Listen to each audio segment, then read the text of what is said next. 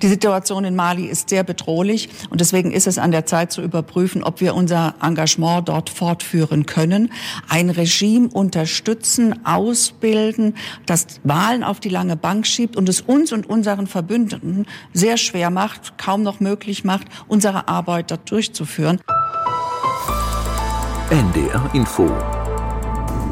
Streitkräfte und Strategien. Sicherheitspolitik kontrovers Willkommen zu einer neuen Ausgabe. Mein Name ist Andreas Flocken und in Berlin sitzt mein Kollege Kai Küssner. Wir werden gemeinsam durch diesen Podcast führen. Hallo Kai. Hallo aus der Hauptstadt. Wir nehmen den Podcast auf am 10. Februar 2022. Diesmal wollen wir uns schwerpunktmäßig mit dem Bundeswehreinsatz in Mali beschäftigen, denn nach dem unrühmlichen Rückzug aus Afghanistan steht dieser Einsatz auf der Kippe. Wir haben es eben von der Verteidigungsministerin Christine Lamprecht gehört. Das hat sie in der vergangenen Woche gegenüber der Tagesschau gesagt. Es sieht wirklich nicht gut aus. Seit Januar ist viel passiert. Die Spannungen mit der Militärregierung in Mali haben sich erheblich verschärft. Dabei war die Verteidigungsministerin vor kurzem noch zuversichtlich, denn da wollte die SPD-Politikerin von Abzug nichts wissen. In einem Zeitungsinterview sagte sie, wir werden nicht weichen, so einfach machen wir es den Russen nicht. Moskau werde es nicht gelingen, über die Entsendung von Söldnern den Westen quasi automatisch überall dort zum Rückzug zu bewegen, wo Russland den Westen nicht sehen wolle. So Christine Lamprecht in der Welt am Sonntag im vergangenen Monat. Inzwischen also eine ganz andere Einschätzung. Allerdings ist Russlands Rolle nur ein Aspekt des Mali-Konfliktes und noch nicht einmal der entscheidende. Denn die Krise in Mali ist komplex und vielschichtig ein dickes Brett. Das soll uns aber nicht davon abhalten, uns damit auseinanderzusetzen. Im Gegenteil, es zeigt nur, wie wichtig es ist, sich mit diesem Konflikt, mit dieser Krise und den Hintergründen zu beschäftigen. Kai, in diesem Podcast geht es aber nicht nur um Mali, sondern auch noch um andere Themen. Richtig, denn wir haben ja noch unsere Rubrik Sicherheitspolitische Notizen. Dort gibt es quasi einen Doppelschlag im Zusammenhang mit der Ukraine-Krise. Russland bekommt für seine Position Rückendeckung von China. Peking unterstützt die russische Forderung nach Sicherheitsgarantien und fordert ein Ende der NATO-Osterweiterung, genau wie Moskau. Außerdem geht es um die kontrovers diskutierte Frage, ob Deutschland die Ukraine mit Waffen unterstützen soll und nicht nur mit 5000 Gefechtshelmen. Und schließlich holt uns noch die Affäre um das Kommando Spezialkräfte wieder ein. Im Zusammenhang mit der Munitionsaffäre hat die Staatsanwaltschaft Tübingen gegen den ehemaligen KSK-Kommandeur Markus Kreitmeier Anklage erhoben. Streitkräfte und Strategien. Der Schwerpunkt. Im Mittelpunkt diesmal bei uns also der Mali-Einsatz. Die Lage in dem westafrikanischen Land ist kompliziert. Die Bundeswehr ist dort seit fast zehn Jahren im Einsatz. Nach dem Afghanistan-Debakel ist es mittlerweile der größte Auslandseinsatz der deutschen Streitkräfte mit etwas mehr als 1000 Soldaten. Nach dem Abzug vom Hindukusch droht nun also auch in Mali Ungemach. Ende Mai laufen die Mandate für die beiden Bundeswehrmissionen aus. Ob sie verlängert werden, das ist ungewiss, denn die Spannungen zwischen den Truppenstellern und der Militärregierung in Bamako haben sich erheblich verschärft. Die Sicherheitslage hat sich zudem trotz der Militärpräsenz nicht verbessert, sondern verschlechtert. Wie konnte es dazu kommen? Bevor wir zu dieser Frage kommen und anderen wichtigen Aspekten des Konfliktes wollen wir zunächst einmal versuchen, einige grundsätzliche Fakten und Dinge zu klären. Das ist nämlich wichtig, um die komplexe Situation in der Sahelzone einigermaßen zu verstehen. Kai, zunächst einmal. Es gibt in Mali gleich mehrere Militäreinsätze und an zwei Missionen ist auch die Bundeswehr beteiligt. Ja, zum einen an der Blauhelm-Mission der Vereinten Nationen, der gefährlichsten Blauhelm-Mission der UN weltweit. Die nennt sich MINUSMA, steht für Multidimensional Integrated Stabilization Mission in Mali, ist 13.000 Soldatinnen und Soldaten sowie 2.000 Polizeikräfte stark. Das Mandat der Bundeswehr begrenzt die Zahl der Deutschen im Moment bei 1100. Ähm, MINUSMA soll, um es kurz zu sagen, für Frieden und Stabilität sorgen, vor allem angesichts der im Norden starken Islamisten. Wie gefährlich äh, diese Mission tatsächlich ist, davon zeugt ein Anschlag im Juni 2021. Damals hatte ein Selbstmordattentäter mit einer Autobombe eine deutsche Patrouille angegriffen. Dabei wurden zwölf Bundeswehrsoldaten und auch ein belgischer verletzt. Die Bundeswehr ist dann noch beteiligt an der EU-Ausbildungsmission EUTM Mali. EUTM steht für European Union Trainings Mission und ausgebildet werden malische Soldaten. Genau, und damit sind wir eigentlich auch schon zum Kern des Problems vorgedrungen, denn die Bundeswehr und überhaupt die internationale Gemeinschaft hat es ja nun mit einer Putschistenregierung zu tun, also mit einer Militärjunta, die sich an die Macht äh, selber gebracht hat. Und da stellt sich seit längerem die Frage, will Europa eigentlich weiter für Antidemokraten das militärische Personal ausbilden? Geklärt ist übrigens seit langem die Frage, ob die Deutschen auch einige der Putschisten ausgebildet haben. Da lautet die Antwort eindeutig ja. Zusammenfassend kann man vielleicht sagen, EUTM mit einer deutschen Obergrenze von bis zu 600 gilt unter Insidern weitgehend als gescheitert und steht damit wohl äh, noch ein bisschen mehr auf der Kippe als die UN-Mission MINUSMA, die zumindest in Ansätzen ja eine stabilisierende Funktion hat, auch wenn sich der Terrorismus in der Region weiter ausgebreitet hat. Das muss man auch sagen. Für beide Missionen, du hast schon gesagt, laufen die Mandate Ende Mai aus und dann wird spannend. Also die Bundeswehr ist seit mehreren Jahren an der EU-Ausbildungsmission EUTM und an dem UN-Einsatz MINUSMA im Norden von Mali beteiligt. Daneben gibt es aber noch andere Militäreinsätze. Zu nennen ist da die französische Antiterrormission Barkhane. Mehrere tausend französische Soldaten haben seit 2014 versucht, Dschihadisten und Aufständische zu bekämpfen, zusammen mit malischen Soldaten und Truppen der Nachbarstaaten. Denn das Operationsgebiet umfasst auch den Tschad, Niger, Mauretanien und Burkina Faso. Alles ehemalige französische Kolonien. Also das mit den unterschiedlichen Missionen, die ja nicht unbedingt Hand in Hand arbeiten, das kommt einem ja aus Afghanistan ein bisschen bekannt vor, was übrigens nicht die einzige Parallele ist zwischen Mali und Afghanistan. Aber äh, kommen wir erstmal noch zurück zu Barkan. Offiziell ist diese Operation ja beendet, oder? Ja, im Juni vergangenen Jahres wurde diese Militäraktion offiziell von Frankreich für beendet erklärt. Anlass war, dass das malische Militär im Mai zum zweiten Mal innerhalb eines Jahres die Regierung abgesetzt hat. Die Übergangsregierung, muss man sagen, die ja unter anderem Wahlen vorbereiten sollte. Allerdings muss man sagen, die Operation Barkhane war keineswegs so erfolgreich gewesen, wie von Paris erhofft. Im Gegenteil, Barkhane hat Mali keineswegs stabilisiert. Die Sicherheitslage im Land Land hat sich stattdessen erheblich verschlechtert. Außerdem haben sich schon damals die Spannungen zwischen Paris und der Regierung in Bamako verschärft. Aber Frankreich hat auch nach dem zweiten Putsch der malischen Militärs und dem Ende von Barkan seine Truppen keineswegs abgezogen. Sie wurden allerdings reduziert und es kam schließlich zu einer Umgruppierung. Das heißt, Frankreich setzt jetzt vor allem auf Spezialkräfte, also Kommandosoldaten. Es handelt sich hier um eine Größenordnung von mehreren hundert Soldaten. Wie alles beim Militär hat auch diese Militäroperation einen Namen. Sie heißt nämlich Takuba. Lass mich da kurz einhaken, Andreas. Bedeuten diese Begriffe eigentlich irgendwas? Hast du es mal nachgeguckt?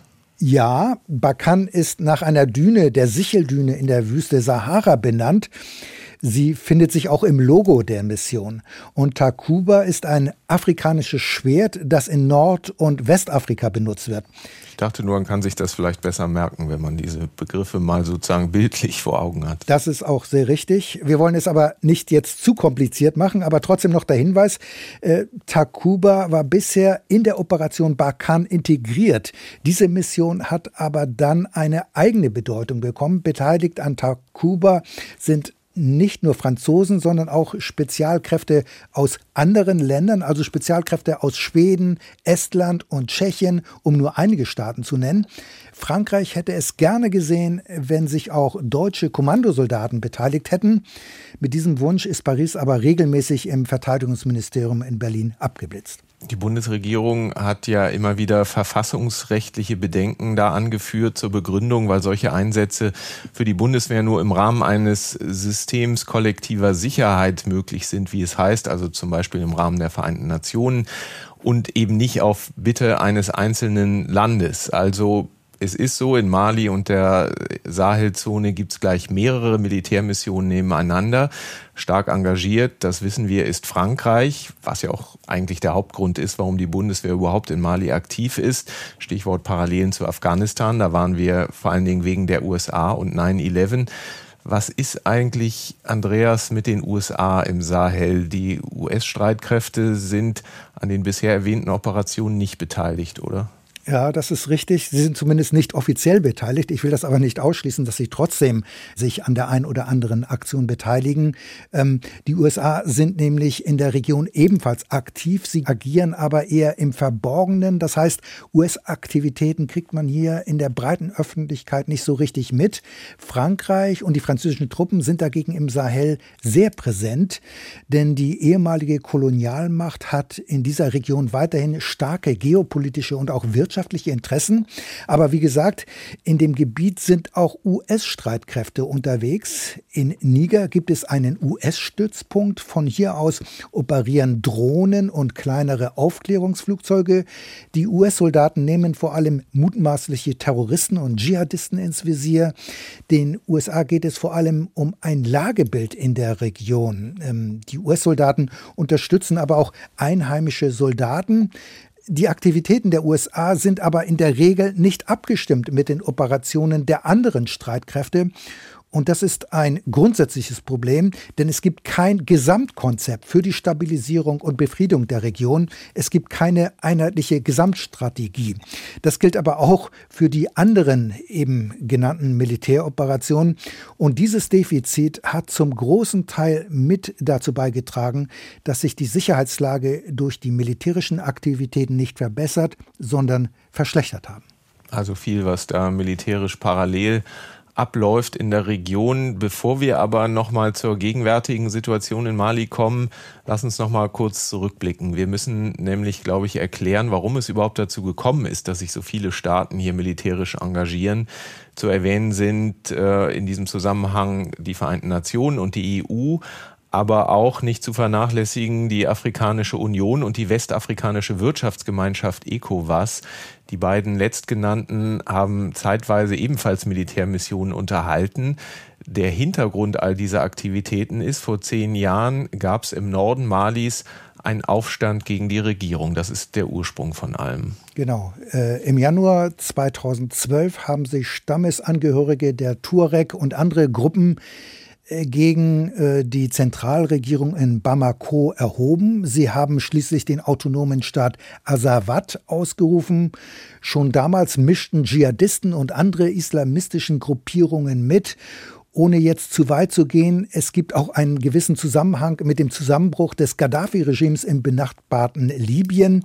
Frankreich und Italien hatten ja damals militärisch in Libyen interveniert mit der Folge, dass Gaddafi stürzte. Das Land war voll mit Waffen und es gab zahlreiche bewaffnete Gruppierungen und Dschihadisten, die dann schnell auch in Mali aktiv wurden. Islamisten übernahmen zunehmend die Kontrolle über die Rebellenbewegungen im Norden Malis. Sie kontrollierten dann mehrere Städte und Gebiete und schließlich marschierten die radikalen Islamisten Richtung Süden und es drohte die Eroberung des ganzen Landes. Denn die schwachen malischen Streitkräfte konnten den Vormarsch nicht stoppen und in dieser Situation bat die Regierung in Bamako die französische Regierung militärisch einzugreifen und den Vormarsch der Dschihadisten zu stoppen. Es heißt, die malische Regierung strebte eigentlich nur Luftunterstützung und Luftangriffe an. Darauf wollten sich aber die Franzosen nicht einlassen. Stattdessen wurden auch Bodentruppen geschickt und das war dann im Januar 2013. Und das war dann eine weitere Militäraktion, die den Namen Operation Serval trug. Genau, noch eine Militäroperation, die Militäroperation Serval. Dieser Militäroperation bzw. den französischen Soldaten und Streitkräften gelang es schließlich, den Vormarsch zu stoppen. Die Regierung in Bamako hatte im Zuge dieser Militäraktion den Franzosen 2013 weitreichende Rechte eingeräumt. Nach dieser Vereinbarung können die Franzosen offenbar ohne Rücksprache mit der Regierung in Bamako agieren, wenn sie es für militärisch richtig halten. Und das ist nicht ganz unwichtig, denn der heutige Konflikt zwischen Paris und der malischen Militärregierung hat auch viel mit dieser Vereinbarung von 2013 zu tun. Denn die Militärs in Bamako möchten viele Bestimmungen ändern und rückgängig machen. Kenner des Landes sagen, das sei einer der Gründe, warum das Verhältnis zu Paris sich in den letzten Wochen so dramatisch verschlechtert hat. Die malischen Militärs wollen offenbar die Allmacht der Franzosen im Land einschränken.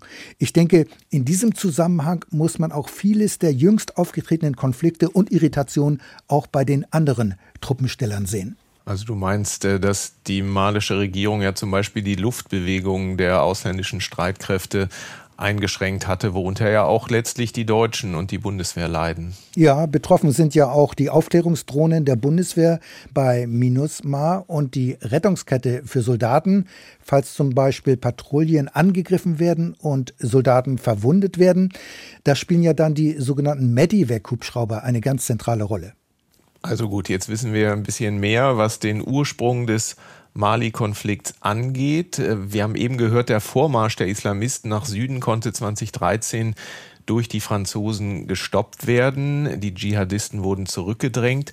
Und 2015 gab es dann ein Friedensabkommen zwischen den Konfliktparteien. Klingt ja erstmal so, als seien das ganz gute Voraussetzungen für die Stabilisierung des Landes gewesen. Naja, der Friedensvertrag war schon eine schwere Geburt, weil auch die verschiedenen Tuareg-Rebellengruppen sich nicht einig waren. Aber richtig, die Vereinbarung sollte letztlich die Voraussetzungen schaffen für den innermalischen Friedensprozess zwischen den Konfliktparteien. Helfen sollten dabei die inzwischen rund 13.000 Blauhelme, die MINUSMA Mission hat zudem den Auftrag, die Bevölkerung zu schützen. Aber das ist den UN-Soldaten von Beginn an nicht gelungen. Die Sicherheitslage hat sich immer weiter verschlechtert und zwar nicht nur im Norden, sondern auch im Süden. Gleichzeitig waren die Erwartungen der malischen Bevölkerung an die UN-Blauhelme ja ziemlich hoch. Inzwischen hat sich aber eine große Enttäuschung breit gemacht. Man hatte sich da mehr erwartet, vor allem eben mehr Sicherheit, oder? Ja, in der Tat, das liegt daran, dass sich am Alltag der Menschen gar nichts verbessert hat oder kaum etwas verbessert hat. Und verantwortlich macht man dafür nicht nur die UN-Truppen, sondern auch die französischen Soldaten. Aber auch die malischen Streitkräfte haben da nicht viel ändern können. Und ich habe darüber auch mit einem Malier gesprochen, der hat die Situation in Timbuktu geschildert. Danach trauen sich die Menschen inzwischen kaum noch aus der Stadt heraus. Zehn Kilometer außerhalb der Stadt könnte alles passieren, so ist zu hören. Der Bus könnte angehalten werden, wenn man mit dem Bus unterwegs ist. Fahrgäste könnten ausgeraubt werden und das sei alles auch schon passiert. Und wer auf den Bus angewiesen ist, um zum Beispiel in die Hauptstadt Bamako zu fahren, der nimmt möglichst keine Wertsachen oder Geld mit. Am besten nur ganz wenig, wenn das überhaupt notwendig ist. Und es seien in der Region kriminelle Banden aktiv, es herrsche totale Rechtlosigkeit, es mischten da auch Dschihadisten mit, die würden zum Teil vorhandene ethnische Konflikte ganz bewusst instrumentalisieren. Der Staat und auch die internationalen Truppen, die seien in vielen Regionen überhaupt nicht präsent. Und die prekäre Sicherheitslage hat zur Folge, dass die Bewegung der Menschen sehr stark eingeschränkt ist. Betroffen sind dann auch Geschäftsleute und Händler. Und die haben dann erhebliche Probleme, auch Waren in die Stadt zu bekommen. Und das macht es alles so schwierig. Okay, das heißt, die schlechte Sicherheitslage hat offenbar Auswirkungen sowohl auf die wirtschaftliche Situation als auch ganz konkret auf den Alltag der Menschen, was ja dann ein Riesenproblem wird. In der Tat, also der Malier, mit dem ich gesprochen habe, der hat darauf hingewiesen, dass die Preise für bestimmte Waren und Lebensmittel auch ziemlich stark angestiegen sind. Und in Städten, wo die MINUSMA stationiert ist, da komme es dann mal vor, dass die Blauhelme quasi auf dem heimischen Markt einen Großeinkauf machen, um das UN-Kontingent zu versorgen. Und dann sei es zum Beispiel so, dass es für die Bevölkerung dort schwierig sei, bestimmte Produkte überhaupt zu bekommen. Und wenn, dann nur zu einem sehr hohen Preis, der für die Malier nicht bezahlbar ist. Andererseits sind die UN-Truppen aber auch Arbeitgeber und in den Camps würden auch Malier arbeiten als Reinigungskräfte oder als Dolmetscher. Die UN-Truppen sorgen also insofern auch für Einkünfte. Das ist also alles ähnlich wie damals in Afghanistan. Das ich ja gesagt, dass es da viele Parallelen gibt. In der Tat, die Bevölkerung hat also auch hier zur UN-Truppe ein gespaltenes äh, Verhältnis. Denn zugleich beklagt man, dass die Blauhelme ja nicht in der Lage sind, für Sicherheit und Ordnung im Land zu sorgen. Und in dieser Hinsicht sind viele Malier enttäuscht von der MINUSMA-Mission. Dabei muss man sagen, dass die UN-Truppe selbst viele Opfer zu beklagen hat. Seit Beginn der UN-Operation haben mehr als 260 Blauhelme in Mali ihr Leben verloren. Aber für Sicherheit sorgen soll nicht nur MINUSMA. Die Franzosen haben ja, nachdem sie den Vormarsch der Islamisten 2013 gestoppt hatten, damals auch gleich die ja bereits erwähnte Antiterroroperation Barkan gestartet. Ja, aber diese ja inzwischen eingestellte Militäroperation hat ebenfalls nicht mehr an Sicherheit gebracht. Und vor allem deswegen gibt es inzwischen eine ziemlich antifranzösische Stimmung auch in Mali. Darüber habe ich auch mit unserer Korrespondentin Dunja Sadaki gesprochen. Sie beobachtet vom marokkanischen Rabatt aus die Entwicklung in Mali. Also schon immer, wenn es zu Protesten kommt, sieht man Plakate auf diesen Demos, äh, wo drauf steht Dégage, La France dégage, also Fra Frankreich hau ab. Gibt es große Antipathien oder Ressentiments gegen die Ex-Kolonialmacht Frankreich. Zum einen, weil äh, gesagt wird natürlich, was haben die uns bei der Sicherheitslage gebracht? Sie sind gekommen äh, und es hat sich nichts verbessert. Im Gegenteil, der Terror breitet sich aus. Natürlich deswegen. Äh, zum anderen muss man schon sagen, dieses Ressentiment wird jetzt von der Militärregierung in meinen Augen auch benutzt, dass man das sozusagen auch, wie man neudeutsch sagt, framed dass Frankreich vor allen Dingen jetzt für die von der ECOWAS ausgesprochenen harten Sanktionen verantwortlich ist, dass da der Druck daraus passiert würde. Und daraus resultiert wieder in den Straßen, das sieht man auf den Demos dann wieder, ja, eine, eine, eine Antistimmung gegen Frankreich. Also vor allem Frankreich ist der Sündenbock. Dabei waren es die Franzosen, die damals den Vormarsch der Islamisten gestoppt haben. Aber Frankreich spielt als ehemalige Kolonialmacht in der Region eine Rolle wie jahrelang die USA in Afghanistan. Das heißt, wenn sich die Franzosen zurückziehen, dann wird es auch für die anderen Länder schwierig, sich in der Region weiterhin militärisch zu engagieren. Ich finde das interessant, weil sich das mit der Einschätzung des Leiters der Konrad-Adenauer-Stiftung in der Region, Ulf Lessing, äh, deckt, der uns Journalisten kürzlich berichtet hat, dass bei Demonstrationen zunehmend auch russische Fähnchen geschwenkt werden. Und er führt das genau darauf zurück, dass die Menschen hart von den wirtschaftlichen Sanktionen getroffen werden und schieben das in erster Linie Frankreich in die Schuhe. Dass sie jetzt auch mit Russland zusammenarbeitet, stärke wiederum das Selbstbewusstsein der Militärjunta, die jetzt dann nicht mehr einseitig auf die Franzosen setzen. Und Russland, nebenbei bemerkt, freut sich, mal wieder den Europäern irgendwie in die Parade fahren zu können. Ähm, aber klar ist ja, dass mit der Ausweisung des französischen Botschafters durch die Militärregierung neulich die Beziehungen zwischen Paris und Bamako inzwischen ja wirklich an so einer Art Nullpunkt angekommen sind. Und Berlin schaut ja vor allem auf Paris, schaut, wie sich die französische Regierung hier verhalten wird in Mali. Ja, in der Tat. Äh, ob der Bundeswehreinsatz in Mali noch eine Perspektive hat, das hängt äh, entscheidend von Frankreich ab. Hinzu kommt, dass die Ausbildungsmission EUTM ja ein EU-Einsatz ist. In diesem Zusammenhang muss sich die Bundesregierung natürlich auch mit anderen EU-Mitgliedern abstimmen. Mein Eindruck ist, dass die malische Regierung durchaus an einer Fortsetzung der Mission Invasion interessiert ist. Die Militärs wollen aber die Dominanz der Franzosen im Land abschütteln. Und dabei spielt offenbar die Vereinbarung zwischen Frankreich und Mali, die 2013 abgeschlossen worden ist eine wichtige Rolle, als die Islamisten auf die Hauptstadt Bamako damals vorrückten und Frankreich um Hilfe gebeten wurde, wie du uns ja schon berichtet hast. Ja, es geht um das Anfang 2013 mit Paris abgeschlossene Verteidigungsabkommen, das den Aufenthalt der ausländischen Streitkräfte im Land regelt. Es ist praktisch auch für alle anderen Operationen mehr oder weniger gültig oder übernommen worden. Die Militärs, die sich ja 2020 an die Macht geputscht haben, streben Veränderungen an dieser Vereinbarung an, denn die Vereinbarung räumt den Franzosen weitreichende Rechte und Befugnisse ein und es geht dabei offenbar nicht nur um die Truppenstationierung und Überflugrechte.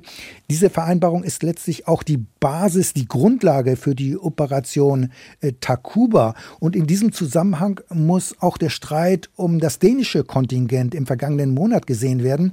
Die malische Regierung hatte kritisiert, sie sei über die Stationierung der rund 90 dänischen Spezialkräfte im Land nicht informiert worden. Die Federführung für Takuba liegt bekanntlich ja bei den Franzosen.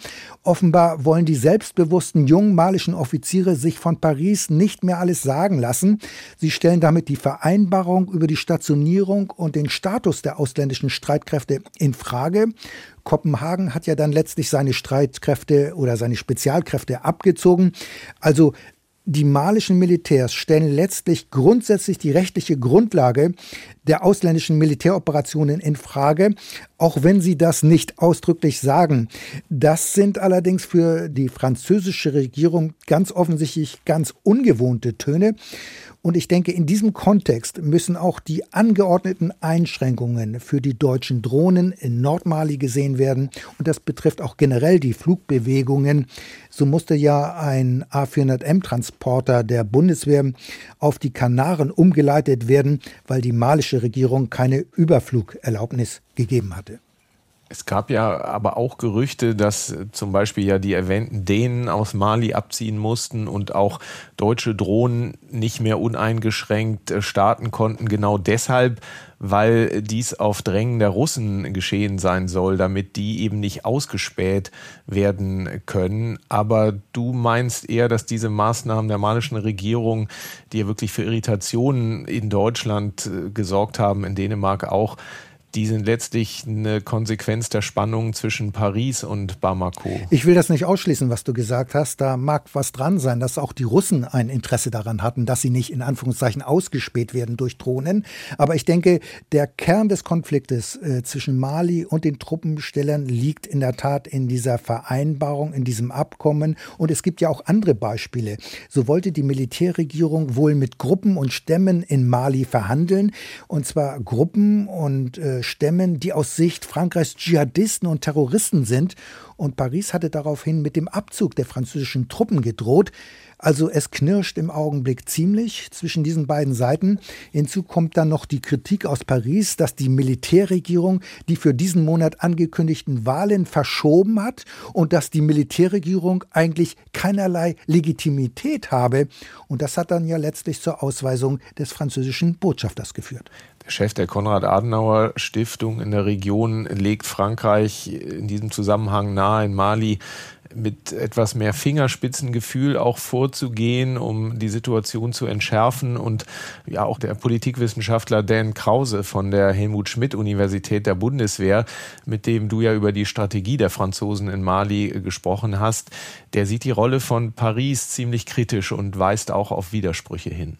Also die Franzosen sind gegen die Militärregierung in Bamako, äh, stützen aber gleichzeitig eine de facto Militärregierung im Tschad, weil die ihren Interessen dient. Äh, das sind nicht immer Bodenschätze. Also ist zum Teil auch äh, so, dass Frankreich sich dort eben als Großmacht sieht und auch Großmacht spielen kann. Das ist auch wichtig für den Status Frankreichs. Es kann einfach in Mali Dinge tun, die es in Libyen oder Syrien nicht tun kann. Die Franzosen haben den General Haftar in Libyen unterstützt. Auch da eben eine gegen die internationale Gemeinschaft gerichtete Strategie, die letzten Endes zu mehr Destabilisierung beiträgt, weil Haftar äh, französischen Interessen dient. Also denn Krause geht sogar noch viel weiter. Für ihn haben die Franzosen letztlich überhaupt kein tragfähiges Konzept für Mali. Sein Credo ist, Streitkräfte allein können den Konflikt nicht lösen. Das können nur die Konfliktparteien selbst, indem sie sich an einen Tisch setzen und miteinander sprechen. Und hier würden aber die Franzosen äh, blockieren. Sind viele Gruppen dabei bei den Tuareg, die von den Franzosen als Dschihadisten betrachtet werden, weil sie Gegner von Barkan sind oder Gegner von Tuareg-Gruppen, die mit den Franzosen verbündet sind, die unabdingbar sind für den Friedensprozess. Und ähnlich wie in Afghanistan man das ja gesehen hat, man muss mit, mit allen Leuten reden, man muss mit allen Akteuren reden, auch mit äh, schwierigen. Es gibt da ein paar Ausnahmen, aber äh, das war ein wesentlicher Grund oder ist ein wesentlicher Grund äh, auch für die Unzufriedenheit mit Frankreich, dass man mit diesen Gruppen nicht reden konnte. Und ich sehe nicht, dass der Friedensprozess in Gang kommt, wenn man gewisse Gruppen ausschließt, jetzt mal Al-Qaida und IS ausgenommen, um diesen Friedensprozess zu starten. Also für Krause muss der politische Prozess zwischen den Konfliktparteien vorangebracht werden. Auf diesem Gebiet passiert allerdings seit Jahren gar nichts.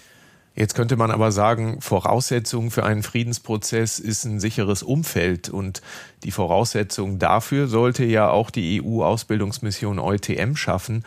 Aber so wahnsinnig erfolgreich scheint dieser Einsatz ja dann wohl nicht gewesen zu sein, oder? Ja, das kann man so sehen. Die EU und damit auch die Bundeswehr hat ja mittlerweile mehr als 15.000 malische Soldaten ausgebildet. Man versucht auch den Soldaten nach der Ausbildung mit Rat und Tat zur Seite zu stehen. Aber das grundsätzliche Problem bleibt, dass letztlich die malische Regierung bzw. das malische Militär entscheidet, welche Soldaten an der Ausbildung teilnehmen und insbesondere wo sie anschließend eingesetzt werden. Das heißt, über den Werdegang hat zum Beispiel die Bundeswehr überhaupt keinen Einfluss. Zusätzlich bleibt auch noch die Frage, können die jungen malischen Streitkräfte bei der Terrorbekämpfung wirklich besser sein als die professionellen französischen Streitkräfte oder die UN-Truppen? Aber ich denke, wie man es dreht, eine Erfolgsstory sind die verschiedenen Militärmissionen in Mali bisher alle nicht. Die Sicherheitslage hat sich also verschlechtert, trotz der Präsenz der internationalen Truppen. Und deswegen, das ist ja wohl der Hauptgrund, hat die Bevölkerung das Vertrauen in die UN-Truppen auch verloren aber auch in die eigenen Politiker. So sieht es jedenfalls die ARD-Korrespondentin Dunja Sadaki, mit der hattest du ja auch gesprochen.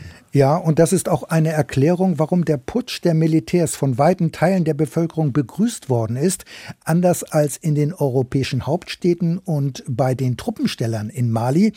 Die Bevölkerung hat offenbar auch kein Problem mit dem zweiten Militärputsch im Mai vergangenen Jahres.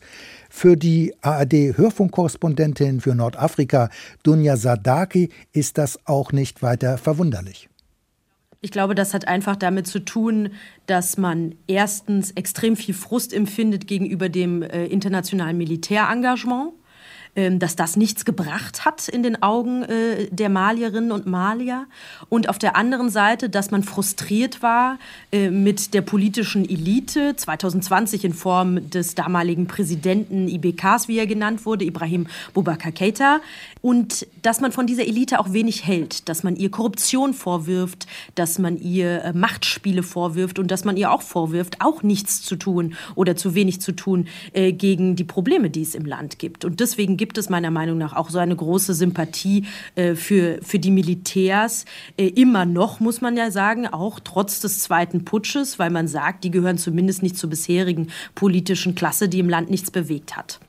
Wobei natürlich die Frage ist, ob das malische Militär es besser machen wird als die äh, politischen Machteliten. Möglicherweise geht es ihnen letztlich ja doch nur um den eigenen Machterhalt, denn die für diesen Monat zunächst ja vom Militär angekündigten Wahlen wird es zunächst nicht geben, denn die Militärs hatten verkündet, sich dafür jetzt noch rund fünf Jahre Zeit lassen zu wollen. Das würde die Bundesregierung gerne rückgängig machen und will einen früheren Wahltermin.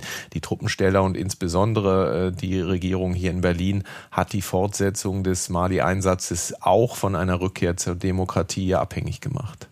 Ja, aber die Militärs werden vorerst auf jeden Fall an der Macht bleiben, so sieht es jedenfalls aus. Und ob sich die Lage in Mali durch Wahlen verbessern würde, da bin ich mir keineswegs sicher. Klar ist jedenfalls, eine Regierung muss sich durch Wahlen legitimieren, das ist richtig. Wahlen würden aber in Mali wohl nichts an der unsicheren und schwierigen Lage des Landes ändern und insbesondere der Bevölkerung. So sieht es jedenfalls der Politikwissenschaftler Den Krause. Die Bevölkerung vertraut diesen Eliten nicht und die Bevölkerung vertraut auch nicht, dass Wahlen irgendeine Form von Legitimation herstellen. Das heißt, man muss sich auch die Frage stellen, wenn wir auf Wahlen bestehen, was ändern diese Wahlen? Also bisher ist die Erfahrung der Bevölkerung, das war ja auch der Grund, warum Bakar Keita in Mali gescheitert ist, dass Wahlen gar nichts ändern, dass die regierenden Eliten immer an der Macht bleiben.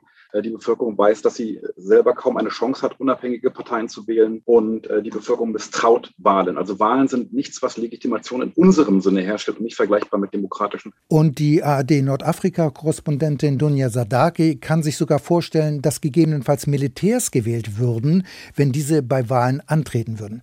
Allerdings ist das Problem, dass auch seitdem die Militärs in Mali das Sagen haben, sich die Sicherheitslage nicht verbessert hat. Denn es ist weiter so, so dass staatliche Organisationen und Einrichtungen in der Fläche kaum vertreten sind. Und in dieses Vakuum dringen Banden, Dschihadisten und andere Gruppen ein und sorgen dann für Willkür und Rechtlosigkeit. Und das müsste sich ändern. Nur dann kann Mali zu stabilen Verhältnissen zurückkehren. Ja, Stichwort Vakuum. Ein weiterer Kritikpunkt ist ja, dass die malischen Militärs mit Russland kooperieren. Die Rede ist zudem davon, dass russische Söldner der berüchtigten Gruppe Wagner in Mali auf Wunsch der Militärregierung aktiv sind. Das ist ja ein weiterer Grund, der oft angeführt wird, äh, warum die Bundeswehrmission in Mali beendet werden könnte. Ja, die Militärs in Mali sprechen allerdings davon, dass man lediglich mit regulären russischen Soldaten kooperiert. Dazu muss man wissen, dass es ja früher während des Ost-West-Konfliktes durchaus ziemlich enge Militärbeziehungen und eine Militärkooperation zwischen Mali und Russland gegeben hat. Die Streitkräfte sind bis heute vor allem mit russischem Gerät ausgestattet, das allerdings ziemlich äh, veraltet ist. Und nach dem Zerfall der UdSSR ist die Zusammenarbeit allerdings zurückgegangen. Offiziell wird, wie gesagt, von der Regierung in Mali bestritten, dass es mit der Söldnergruppe Wagner irgendwelche Vereinbarungen gibt. Aber man muss wohl davon ausgehen, dass es hier eine Grauzone gibt, denn es ist anzunehmen, dass auch die regulären russischen Streitkräfte in Mali mit der Gruppe Wagner zusammenarbeiten. Ich finde hochinteressant in diesem Zusammenhang, dass auch der Chef der ja, CDU-nahen Konrad-Adenauer-Stiftung, Ulf Lessing, meint, man solle sich doch mal über die Effizienz auch der deutschen und europäischen Ausbildung Gedanken machen. Die Ausbilder bei OTM würden nämlich nur vier bis sechs Monate da bleiben, würden teilweise auch äh, die Landessprache nicht sprechen, also Französisch nicht sprechen. Äh, die Russen, sagt ähm, Lessing, seien da sozusagen in eine Marktlücke gestoßen. Die, die, wollten Trainer haben, die mit ihnen an die Front gehen sozusagen. Die Malier wollten immer ein etwas realistischeres Training haben. Und sind die Russen hier halt gekommen, die haben Kalaschnikows mitgebracht, haben gleich am ersten Tag hier mit Live-Munition trainiert und begleiten jetzt aktiv die Malier in die, in die Hotspots. Ne? Und angesichts der Spannungen mit Paris ist es ja auch nicht verwunderlich, äh, dass Bamako sich an Moskau gewendet hat. Für den Politikwissenschaftler Den Krause wollen die malischen Militärs Frankreich möglicherweise zeigen, dass Mali noch andere Optionen hat und nicht allein auf Frankreich angewiesen ist. Letzten Endes ist Wagner in dem Fall für die Regierung in Bamako, für die Militärregierung, eine Art Verhandlungsschiff gegenüber der internationalen Gemeinschaft. Dem kann man drohen. Man kann sagen, seht ihr, wenn ihr weggeht, wenn ihr Balkan reduziert, wenn ihr die OTM äh, aufhört, wir können auch anders, wir haben auch andere Partner. Also letzten Endes vergrößert die Militärregierung in Bamako damit ihre Verhandlungsmöglichkeiten. Äh, schafft sich Alternativen. Das wird nicht zum, äh, zum Nutzen der, der, der malischen Regierung sein. Äh, letzten Endes wird, äh, wenn die internationale Gemeinschaft weggeht und äh, Wagner kommt, das wird nicht zum Nutzen von Mali sein, aber es ist im Augenblick ein Verhandlungsschiff, Außerdem ist ja auf Fernsehbildern und auf Fotos inzwischen häufig zu sehen, dass russische Flaggen geschwenkt werden. Ob aber die Bevölkerung nun wirklich so eine positive Einstellung zu den Russen hat, das lässt sich von hier aus natürlich schwer beurteilen. Aber letztlich muss die malische Regierung entscheiden, ob die ausländischen Soldaten weiterhin willkommen sind, also die französischen Truppen oder aber auch die anderen westlichen Soldaten. Und in dieser Hinsicht hat man von der Regierung in Bamako bisher allerdings keine klaren Worte gehört. Aber in Berlin bei der Regierung und bei den Parteien wachsen die Zweifel am Mali-Engagement.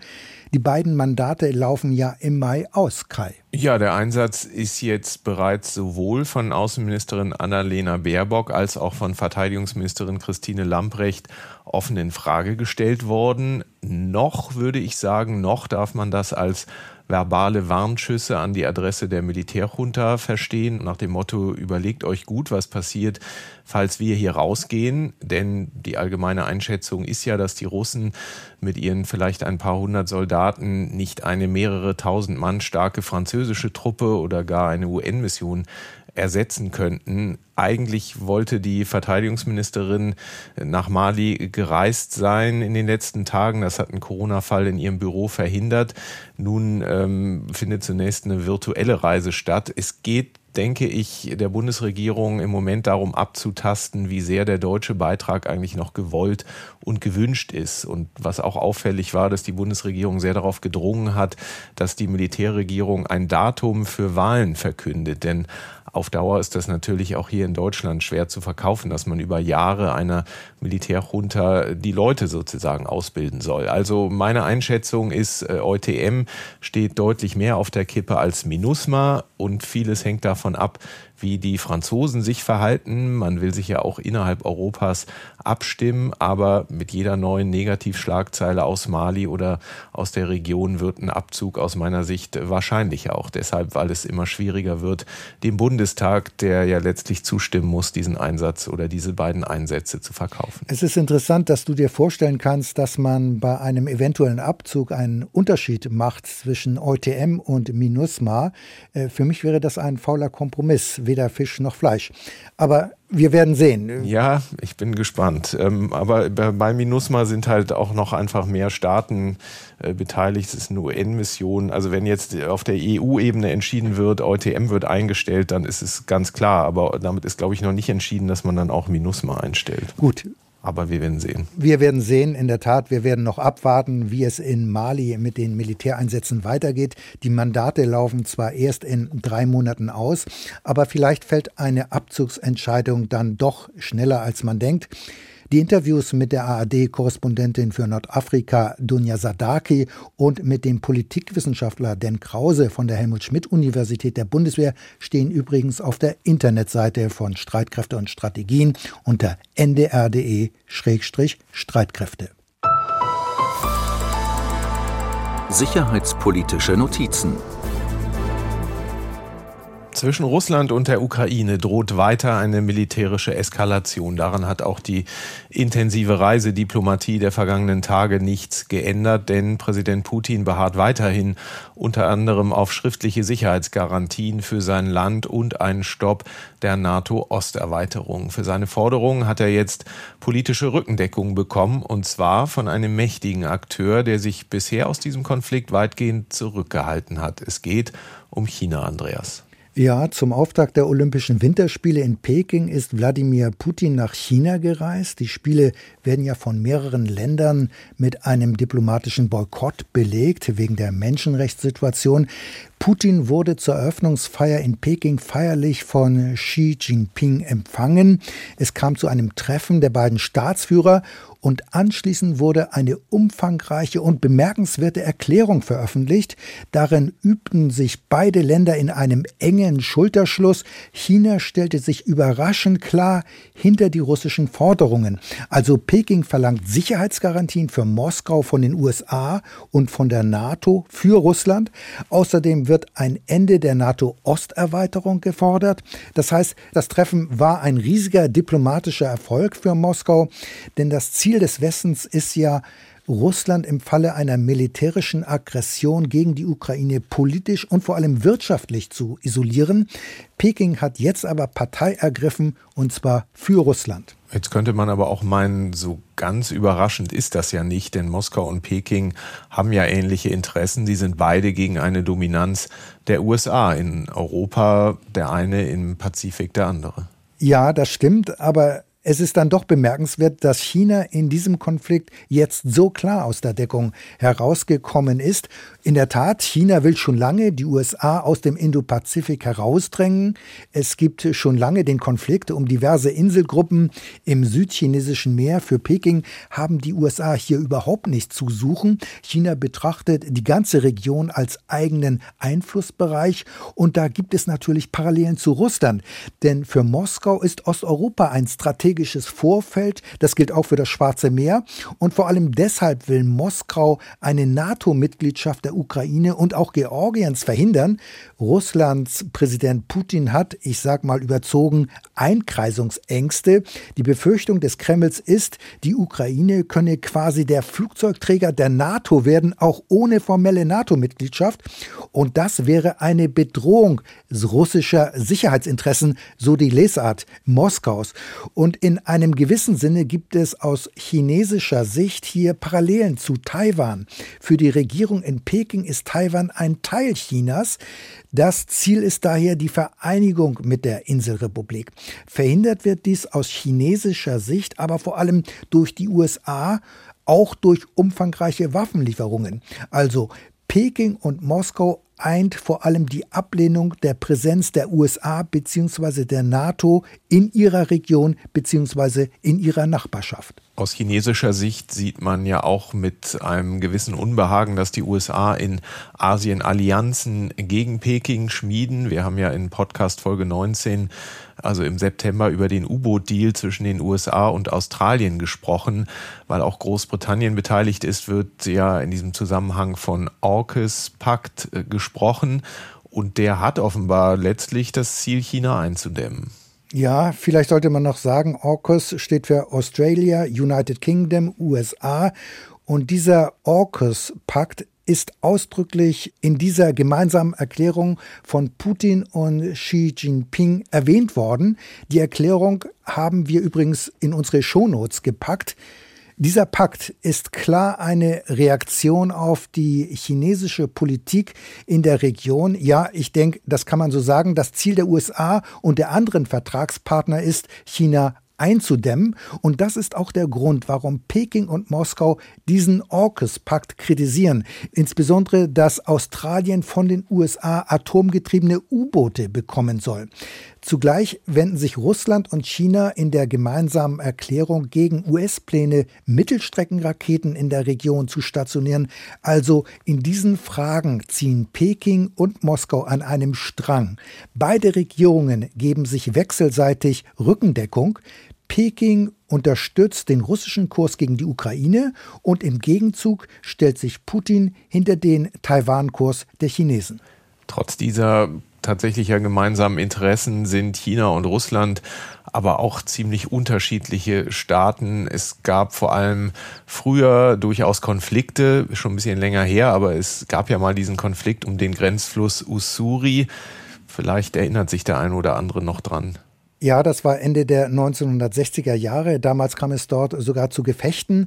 Russland und China sind schon sehr verschieden. Russland ist wirtschaftlich ein eher schwaches Land. Das Land lebt heute vor allem von seinen Rohstoffen, also von Erdgas und Energielieferungen. Trotzdem ist Russland weiterhin eine riesige Militärmacht, die über ein riesiges Nukleararsenal verfügt. Moskau versteht sich weiterhin als Supermacht, sieht sich auf Augenhöhe mit den USA. Doch dieser Supermachtstatus ist bei genauer Betrachtung ziemlich hohl, weil er wirtschaftlich nicht untermauert ist. Letztlich ist Russland durchaus eher eine Regionalmacht. So hatte es damals ja mal US-Präsident Obama gesagt. So hat er Russland bezeichnet. Ich denke, die Einschätzung ist durchaus richtig, auch wenn die Äußerung von Obama damals politisch unklug und undiplomatisch war. Also Russland, um es etwas flapsig zu sagen, ist langfristig auf dem absteigenden Ast, trotz der momentanen Drohkulisse. Ganz anders dagegen China. China ist bereits jetzt die zweitgrößte Volkswirtschaft der Welt. Es ist nur eine Frage der Zeit, wann das Land in dieser Hinsicht die USA überholen wird. Zugleich will Peking auch militärisch mit den USA gleichziehen. China hat ja jetzt bereits zahlenmäßig die größte Flotte der Welt. Insofern sind China und Russland eigentlich eher ungleiche Länder. Aber Peking und Moskau bilden jetzt eine Art Zweckgemeinschaft gegen die USA und mit ihren Fähigkeiten können sie sich gut ergänzen. Vor allem wirtschaftlich kann China dem strategischen Partner Russland in dem Ukraine-Konflikt zur Seite springen und das wird Putin sicher in sein Kalkül einbeziehen bei der Frage, welche Folgen eine Militäraktion gegen die Ukraine haben könnte. Bleibt aber die Frage, ob nicht langfristig gesehen Russland dann eher so eine Art Juniorpartner für China wird. Ähm, nun droht der Westen ja Russland für den Fall eines militärischen Vorgehens in der Ukraine mit weitreichenden Sanktionen. Ein Dauerthema ist die Erdgaspipeline Nord Stream 2, die Drohung mit der Nichtinbetriebnahme soll Russland von einem Angriff auf die Ukraine abhalten, weil Moskau auf den Gasverkauf unbedingt angewiesen ist. So jedenfalls die westliche Annahme. Ja, es heißt ja oft, Putin würde die westliche Reaktion und auch mögliche Wirtschaftssanktionen gegebenenfalls genau kalkulieren. Allerdings wären die wirtschaftlichen Gegenmaßnahmen für Moskau nicht so gravierend, wenn Russland weiß, es könnte dann seine Rohstoffe auch an China verkaufen. Das heißt, die wirtschaftliche Kooperation Moskaus mit Peking kann die Wirksamkeit eventueller westlicher Sanktionen unterlaufen und abschwächen. Das heißt, die Abschreckungswirkung könnte verloren gehen. Hinzu kommt, dass das aufstrebende China großes Interesse an dem Rohstofflieferanten Russland hat. So sieht es auch der China-Experte Eberhard Sandschneider. Damit kann auch Putin spielen, äh, wenn er mit äh, der Gaspolitik sozusagen gegenüber Europa droht, dass es auch einen Abnehmer im Osten gibt. Und das ist China. Das ist eine Entwicklung, die hat schon äh, nach der Krim-Annexion eingesetzt. Wir dürfen nicht vergessen, es war im Februar 2014 die Krim und im Mai war Putin in Peking, um eine ganze Palette von Kooperationsabkommen äh, zu unterschreiben. Und der wichtigste darin war ein Öl- und Gasliefervertrag. Also aus chinesischer Sicht ist Russland natürlich ein Transitland für die hochambitionierte Seidenstraßeninitiative, aber vor allem eben auch ein Rohstofflieferant. Also ich würde die abschreckende Wirkung von westlichen Wirtschaftssanktionen nicht überschätzen. Der Kreml hat mit China eine wirtschaftliche Option. Westliche Sanktionen würden zudem Russland noch enger an die chinesische Seite drängen und das ist schon gar nicht im Interesse der USA. Also dieser Aspekt kommt in der gegenwärtigen Diskussion etwas zu kurz. Äh, klar ist aber, Moskau könnte mit Hilfe von China durchaus wirtschaftliche Vergeltungsmaßnahmen im Falle einer Aggression gegen die Ukraine unterlaufen. Jetzt ist in dieser chinesisch-russischen Erklärung auch die Rede von einer euro-asiatischen Wirtschaftsunion. Kann das als Hinweis gesehen werden, dass Russland und China wirklich näher zusammenrücken? Also die erwähnte Euroasiatische Wirtschaftsunion ist erstmal ein Zusammenschluss ehemaliger Sowjetrepubliken, aber es gibt durchaus schon jetzt Kooperationen mit China auf wirtschaftlichem Gebiet. Übrigens hat es ja auch schon des Öfteren gemeinsame Übungen von russischen und chinesischen Streitkräften gegeben. Allerdings muss man sehen, dass Russland letztlich in einer strategischen Allianz mit China aufgrund seiner wirtschaftlichen Schwäche auf Dauer nur der Juniorpartner sein wird. Du hattest es ja schon erwähnt, Kai, oder hast es so gesehen. Putin strebt ja auch immer Augenhöhe an, und zwar nicht nur mit den USA, sondern auch mit China. Ob das aber langfristig auch mit China gelingen kann, dort auf Augenhöhe zu bleiben, da habe ich meine Zweifel. Daher gibt es ja auch im Westen Stimmen, die Russland perspektivisch durchaus als einen Partner des Westens sehen, und zwar als Gegengewicht zu China.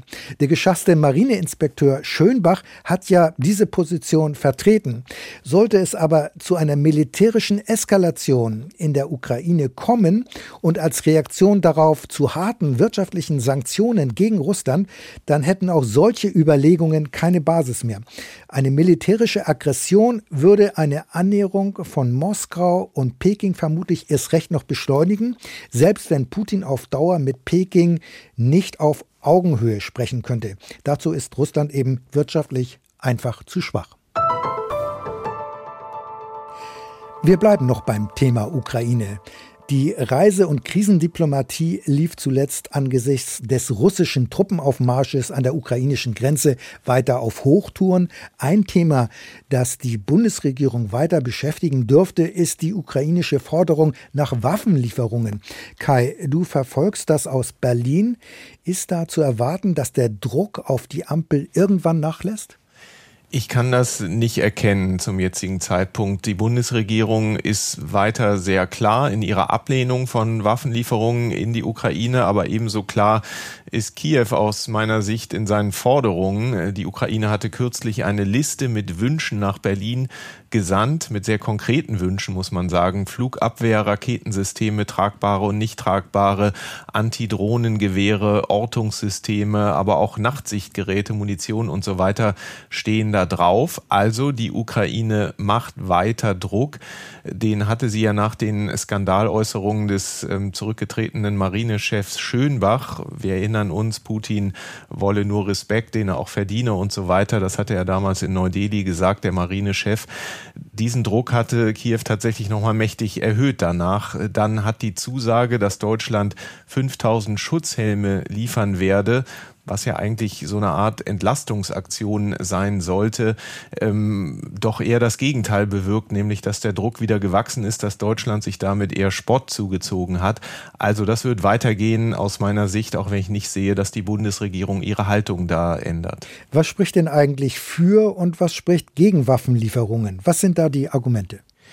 Ja, da fahren beide Seiten ein ganzes Arsenal an Argumenten auf. Ich konzentriere mich mal auf die wesentlichen. Die Gegner von Waffenlieferungen sagen, Deutschland hat doch eigentlich eine Vermittlerrolle, will im Normandie-Format zum Beispiel Makler sein zwischen Russland und der Ukraine, hat immer noch das Ohr in gewisser Weise von äh, dem russischen Präsidenten Putin. Man will nicht, dass der sich verärgert zurückzieht. Dazu kommt, dass viele sagen, wenn wir jetzt Waffen liefern, ist das doch eh nur Symbolik. Bis die ausgepackt sind, dauert es Monate das Kräftegleichgewicht mit Russland wird dadurch eh nicht äh, wirklich hergestellt. Die Befürworter auf der anderen Seite sagen, ist doch völlig absurd, dass wir einem Regime wie dem in Ägypten Waffen, Kriegsschiffe sogar zukommen lassen und den engen Bündnispartner Ukraine hängen lassen mit dem Dauerargument, man würde nicht in Krisengebiete liefern. Ägypten, wie wir wissen, ist im Jemen aktiv, ist in Libyen aktiv und so weiter. Außerdem isoliere sich Deutschland auch im Kreis der Bündnispartner, die USA, Großbritannien, Osteuropäer, die haben überhaupt kein Problem damit, die Ukraine mit Waffen zu versorgen.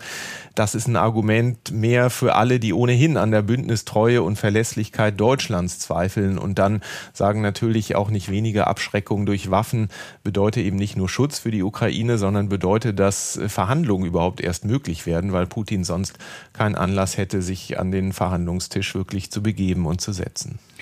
Ein Stichwort ist ja oft Verlässlichkeit. Nun hat US-Präsident Joe Biden ja die Deutschen in Schutz genommen. Aber so ganz optimal ist der Scholz-Besuch in Washington dann wohl doch nicht äh, gelaufen, oder? Aus meiner Sicht nicht ganz. Das lag tatsächlich an diesem doch für die ganze Welt hörbaren unterschiedlichen Härtegrad in der Formulierung äh, zum Umgang mit der ja ähm, schon besprochenen Nord Stream 2 Pipeline. Bei einem russischen Angriff wird die Pipeline nicht stattfinden. Das hat Joe Biden gesagt. Olaf Scholz sagte dazu gar nichts, blieb bei seiner Lieblingsformulierung, alles liegt auf dem Tisch. Ähm, wenn es um Werkzeuge im Sanktionskasten geht. Ähm, den Begriff ähm, Nord Stream 2 hat Scholz äh, nicht in den Mund genommen. Er kommt ihm weiter nicht über die Lippen. Jetzt würde Scholz immer sagen, wieso, das reicht doch, wenn ich sage, alles liegt auf dem Tisch. Beziehungsweise es sei sogar besser, Putin im Unklaren zu lassen was mögliche Folgen angeht eines Angriffs. Äh, da lautet der passende Fachbegriff strategische Ambiguität dazu. Jetzt würden Kritiker immer sagen, es würde ja mal helfen, wenn er das Unvermeidliche ausspricht, dass nämlich die Pipeline tatsächlich in der Tat nicht befüllt werden kann, wenn es zu einem Übergriff kommt. Und da spielt aus meiner Sicht tatsächlich im Hintergrund eine Rolle, dass es gerade bei den Sozialdemokraten nach wie vor starke Kräfte gibt, die diese Pipeline am liebsten zum Tabu erklären würden. Und dass es deshalb eben dem Kanzler so schwer fällt, diese mächtigen Strömungen völlig außer Kraft zu setzen. Noch im Dezember, wir erinnern uns, hat Scholz die Leitung zu einem rein privatwirtschaftlichen Projekt erklärt. Das hatte Kanzlerin Merkel auch mal so getan, aber Scholz hat das fortgeführt. Jetzt hat sich Scholz bewegt tatsächlich, aber eben nicht so weit wie die USA. Und der Preis ist, dass eben diese unterschiedlichen Härte gerade in der Formulierung herausgekommen sind und es der Union sozusagen die Möglichkeit gegeben hat, von Rissen im deutsch-amerikanischen Verhältnis zu sprechen. Auch das Thema, denke ich, dürfte bleiben. Meine Einschätzung ist, es wird vor allem schwierig, wenn es dann tatsächlich am Ende eher zu hybriden Übergriffen, Cyberattacken, begrenzten Aktionen von Seiten Russlands äh, in der Ukraine käme und nicht so ganz klar ist, wie soll die EU, wie soll Deutschland, wie sollen die USA dann reagieren. Dann dürfte über Nord Stream ähm, vielleicht noch heftiger gestritten werden als jetzt. Ja, das kann dann gut sein, dass wir uns damit noch weiter beschäftigen werden. Wir widmen uns jetzt dem Kommando Spezialkräfte der Bundeswehr, genauer dem ehemaligen KSK-Kommandeur Markus Kreitmeier. Gegen den Brigadegeneral hat die Staatsanwaltschaft Tübingen jetzt Anklage erhoben. Es geht dabei um seine umstrittene Aktion beim KSK entwendete Munition wieder einzusammeln. In diesem Zusammenhang war ja auch von Amnestieboxen die Rede. Wir hatten in unserem Podcast ja bereits mehrmals darüber gesprochen. Andreas, die ganze Sache ist aber etwas kompliziert passiert? Klär uns mal ein bisschen auf. Ja, der ehemalige KSK-Kommandeur hatte festgestellt, dass in seinem Verband mehr als 10.000 Schuss Munition sowie Kampfmittel fehlten. Er hatte daraufhin im Frühjahr 2020 die Soldaten aufgefordert, diese Munition zurückzugeben, und zwar anonym. Dadurch konnte aber nachträglich nicht mehr festgestellt werden, wer Munition abgezweigt hatte. Bei der anonymen Rückgabe kam dann so einiges zusammen. Die Staatsanwaltschaft weist darauf hin, dass mehr abgegeben wurde, als eigentlich vermisst wurde. Darunter offenbar auch Handgranaten. Schon allein dieser Umstand zeigt, wie lax und bedenkenlos der Umgang mit Munition in diesem Verband gewesen ist. Das ist schon bemerkenswert, denn jeder, der mal bei der Bundeswehr war und an einem Schießen teilgenommen hat, der weiß, wie streng die Vorschriften gerade hier sind. Die Soldaten werden vor und nach dem Schießen belehrt, dass das Entwenden von Munition eine Straftat ist. Aber im Zuge der ganzen KSK-Affäre wurde deutlich, dass der Verband ziemlich abgehoben und abgekoppelt war von der normalen Bundeswehr. Durch die anonyme Sammelaktion hat Kreitmeier eine Strafverfolgung offenbar verhindert. So sieht es jedenfalls die Staatsanwaltschaft. Daher nun die Anklage nach 40 des Wehrstrafgesetzes. Das ist vergleichbar mit dem Straftatbestand der Strafvereitelung. Wenn die Anklage vom Landgericht zugelassen wird, dann können bis zu drei Jahre Haft verhängt werden. Jetzt muss man aber zur Ehrenrettung von Kreitmeier sagen, dass es ihm ja vor allem darum ging, zu verhindern, dass die Munition in falsche Hände geraten könnte. Die zweite Kompanie des KSK musste ja aufgelöst werden, weil sie unter Verdacht stand, ein Hort von rechtsextremistischem Gedankengut zu sein. Ja, ich denke, das kann man nur unterstreichen. Kreitmeier wollte mit seiner anonymen Sammelaktion größeren Schaden verhindern. Handgranaten und Bundeswehrmunition in der Hand von Rechtsextremisten und dann möglicherweise noch verwendet bei Anschlägen. Das wäre eine Katastrophe, denn das KSK machte immer wieder wegen rechtsextremistischer Verdachtsfälle Negativschlagzeilen. Kreitmeier hatte sich daher in einem Schreiben direkt an seine Soldaten gewandt und Rechtsextremisten aufgefordert, die Truppe aus eigenem Antrieb zu verlassen. Das heißt, er war bemüht, das Kommando Spezialkräfte wieder auf den richtigen Weg zu bringen. Er wollte ja aufräumen, aber er wollte zugleich auch die drohende Auflösung des KSK verhindern. Er war ja auch an der angestrebten Reform des KSK unmittelbar beteiligt und man muss aber auch sagen, die chaotischen Zustände und das Durcheinander bei der Munition gab es schon vor 2018, also vor der Kommandeurzeit von Markus Kreitmeier. Das ist auch in den Berichten über die Reform des KSK festgestellt worden.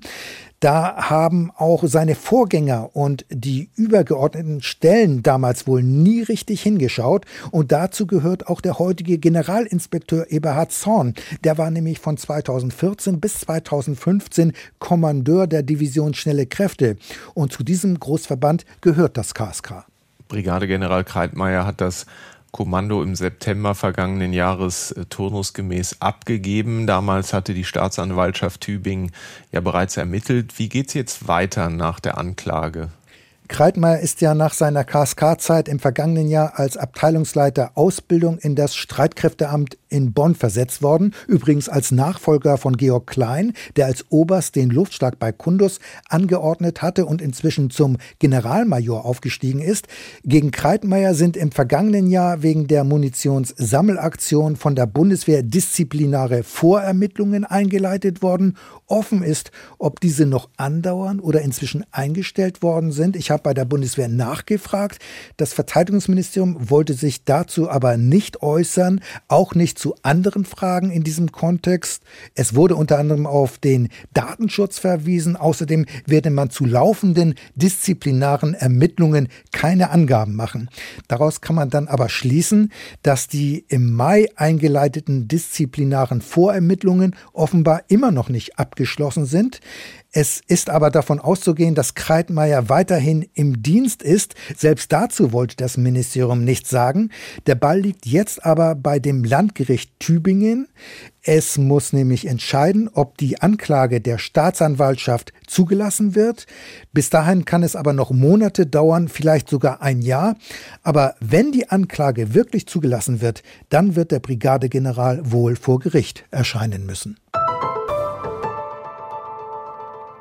Und das war unser Streitkräfte und Strategien Podcast, unter anderem mit einem vertieften Blick auf den größten noch laufenden Einsatz der Bundeswehr, den in Mali und mit einem Blick auf die größte Krise in Europa, wie es der polnische Staatspräsident Duda genannt hat, seit 1989. Er meinte den russischen Truppenaufmarsch an der Ukraine-Grenze. Wir freuen uns, dass wir von unseren Hörerinnen und Hörern regelmäßig Lob oder Kritik ernten und wir freuen uns auch, dass wir Themenvorschläge bekommen, was wir unbedingt mal aufgreifen sollten. Also wir sind auf weitere Zusendungen gespannt. Ich bin auf Twitter zu erreichen unter @küstnerk ansonsten auch per Mail an streitkräfte.ndr.de oder über das Feedback-Formular auf unserer Homepage unter ndr.de-streitkräfte.